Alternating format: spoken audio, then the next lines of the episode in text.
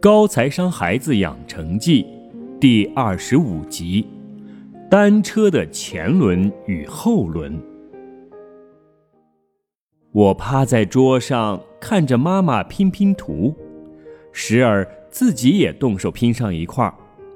音乐在房间里流淌，静谧而温馨。妈妈拼上了最后一块儿，完工。妈妈站起身，端详拼图良久，突然说：“你知道吗？香港财经作者 Sari 曾经把投资比喻成踩单车。哦，怎么个说法？”虽然打破了美好的氛围，但单车和投资这个比喻似乎挺有趣。你看这辆单车，前轮小，后轮大，中间有齿轮和链条相连。妈妈指着单车的轮子说：“前轮小，转得快，一踩就能转，一不踩就会停。”前轮转动时，靠链条和齿轮把动能从前轮传至后轮。后轮体积大，一开始需要用力踩才能转，但只要动起来，运转畅顺后，就能自转提供动力，不需要再额外施力。齿轮有大有小，通过切换可以调整后轮转动的速度。嗯。没错呀，但这和投资有什么关系呢？投资的两种收益。妈妈继续说着：“投资有两种收益，一种是购买的资产升值后形成的价格差，俗称赚价；第二种是因为持有资产而收到的该资产产生的收益。”俗称收息。前轮小，赚得快，如同投资股票、基金、外币等投资品，赚取差价，钱来得很快，但需要投入很多精力，关注市场，分析形势，抓住时机。很多人一辈子只有细小的前轮，需要不停的踩才有收入。一旦市场下跌，如前路不平，前轮肯定先受到伤害，所以前轮的收入极其不稳定。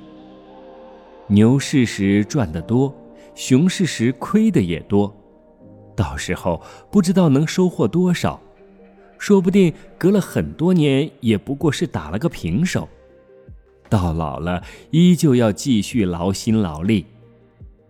后轮一旦运行畅顺，就能自动产生动能，就像那些收息的投资，不断产生收入。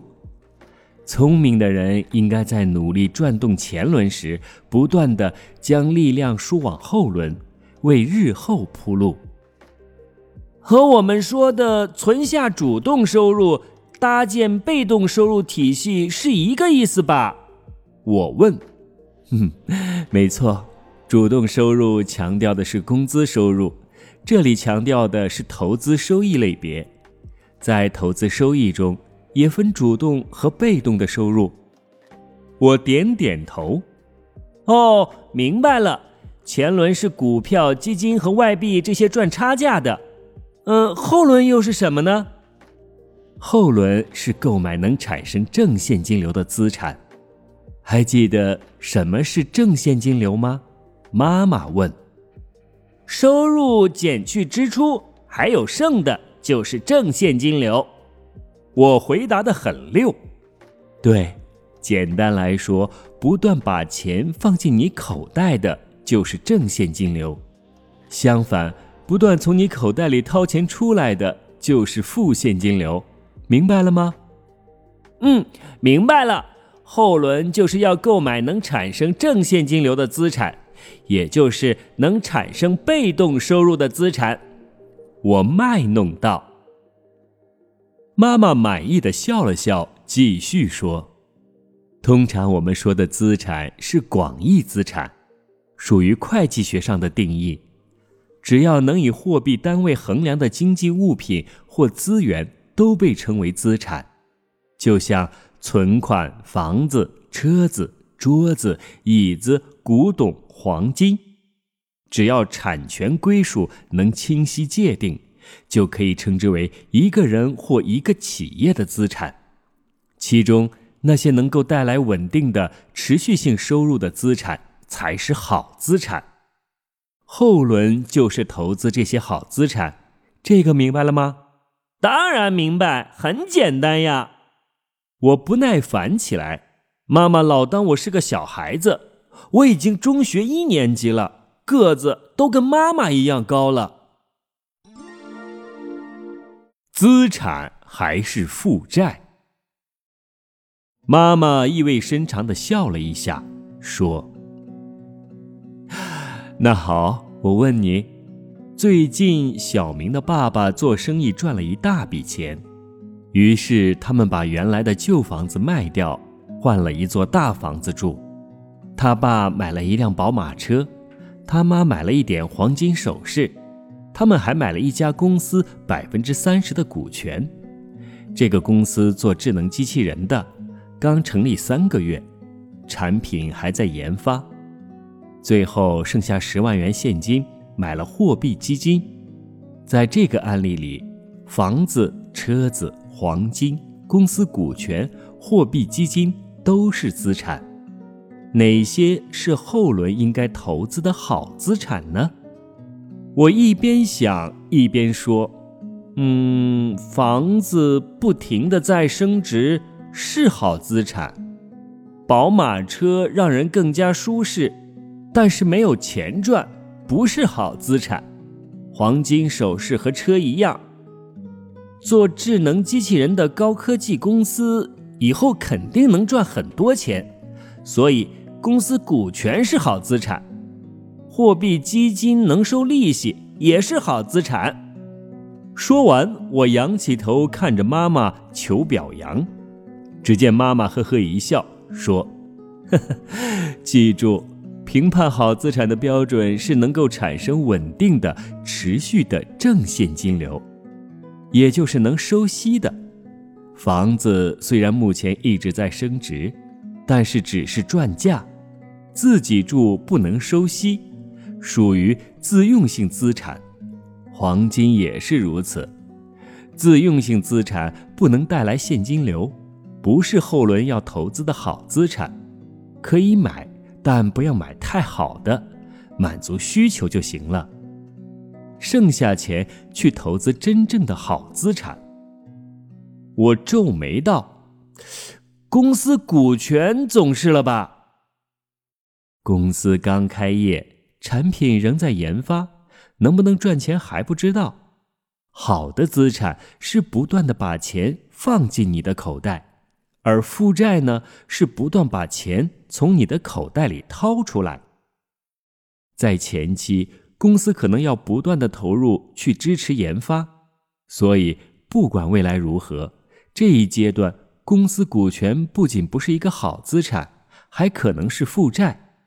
汽车也是，不仅带不了收入给你，却要不停的支付油费、停车费、保险费、维护费等等。不是好资产，也是负债。哦，看来只有货币基金是了。我弱弱的问。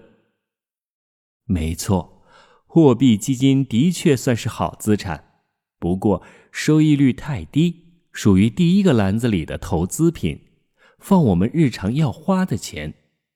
总算有一个对的了。我舒了一口气。表面简单的问题，实际用起来不是一回事儿啊。妈妈继续说：“是好资产还是负债？这个问题看上去简单，很多人却一辈子都没有搞清楚。他们以为自己投入了很多钱，投资了资产，结果买的都是负债。还记得上海的小林阿姨吗？她家原本有一个一百平的自住房。”一家三口刚刚好。这几年中国楼市兴旺，他家房子从当时买的二百万涨到了六百万，房价不断上涨，激励了大家继续买房子。加之工作了十几年，手里也有了一笔积蓄，就想换一个更新更大的房。于是他卖了原来的自住房，拿到了六百万，又额外再贷款三百万，才买了如今这套一百六十平的房子。你觉得他的这个投资决定怎么样？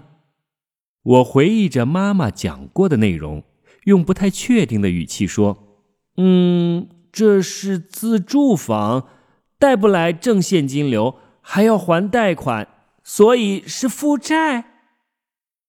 妈妈赞许的点头道：“嗯，没错，很多人都在做同样的事情。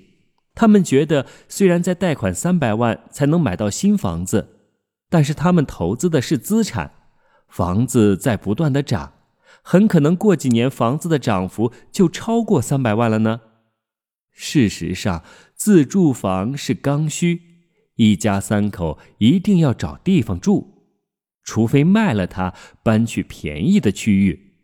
如前一阵子鼓动过很多人的故事，卖了北京的房子移居大理，否则这九百万只是数字上的幻象。如果你在同等水平的区域居住，卖了房套现，你必须支付房租。以及承受房价上涨，再难用同等价格买回房子的风险。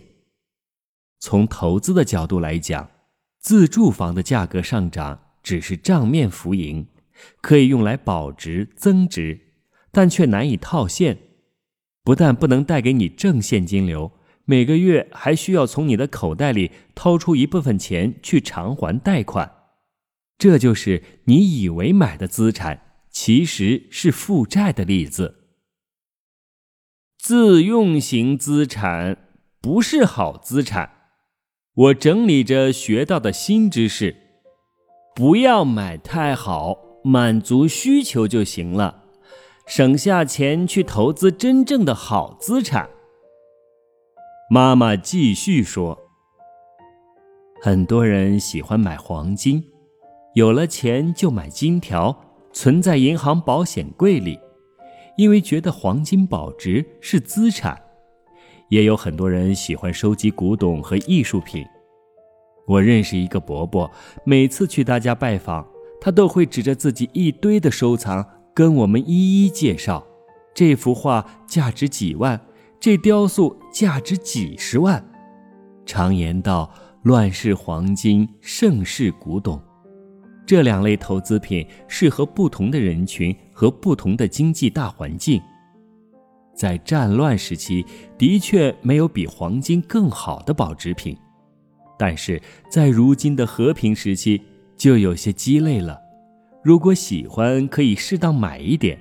相较于其他投资品，黄金价值稳定，可以作为投资的稳定器和压舱底，或作为其他投资品的对冲。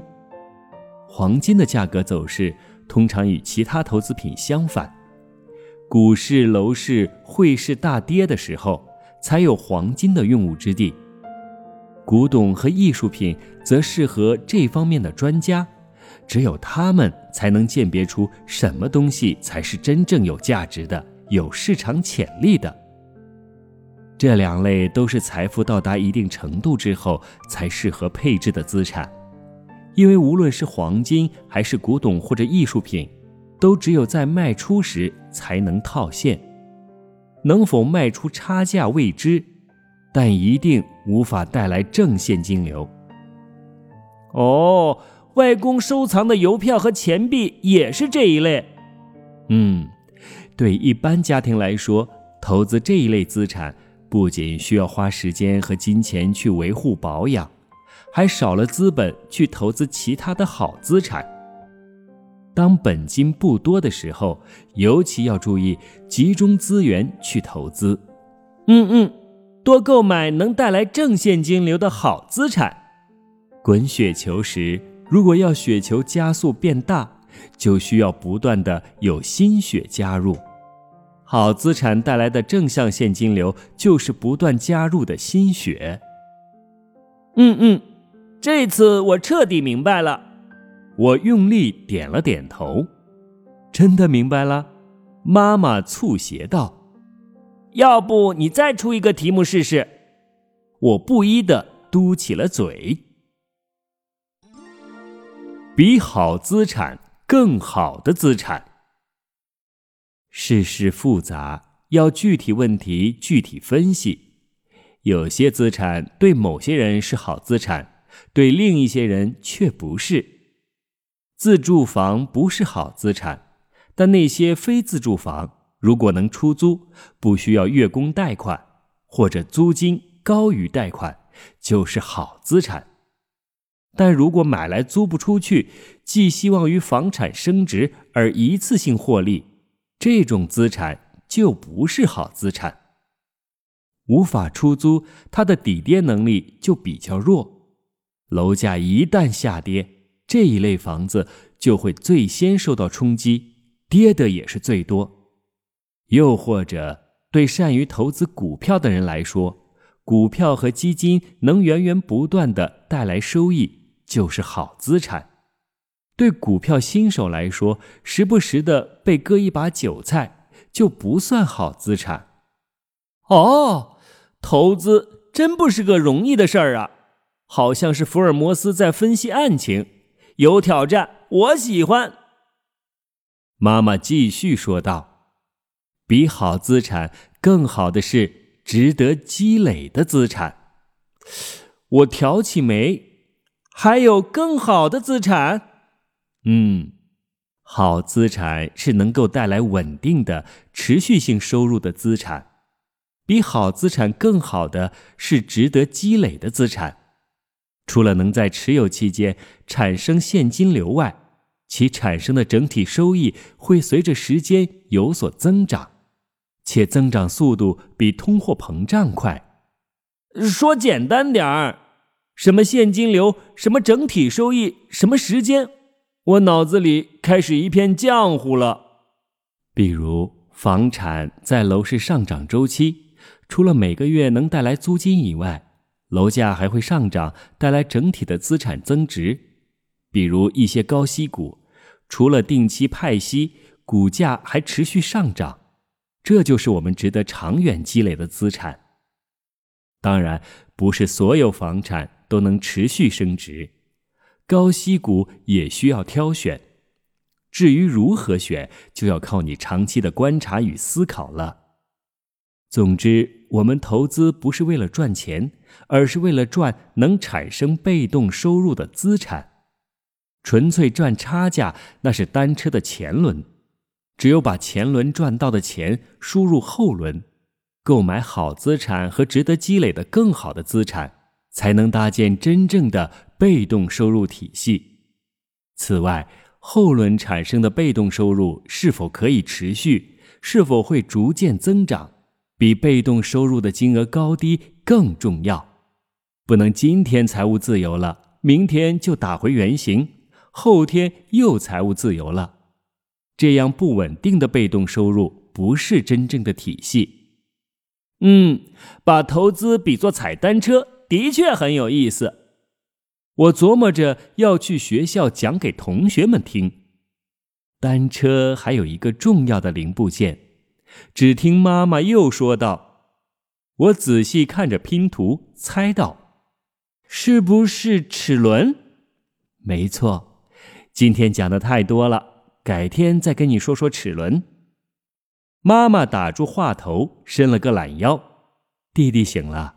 跟他一起去草地里跑一跑吧，别一直待在屋子里啊！果然，听到楼上弟弟哇啦哇啦的讲话声，这才是妈妈停止上课的真实原因吧？哼！父母偷偷学，和孩子一起踩一踩单车，体会踩单车时的奥义，怎么样容易摔倒？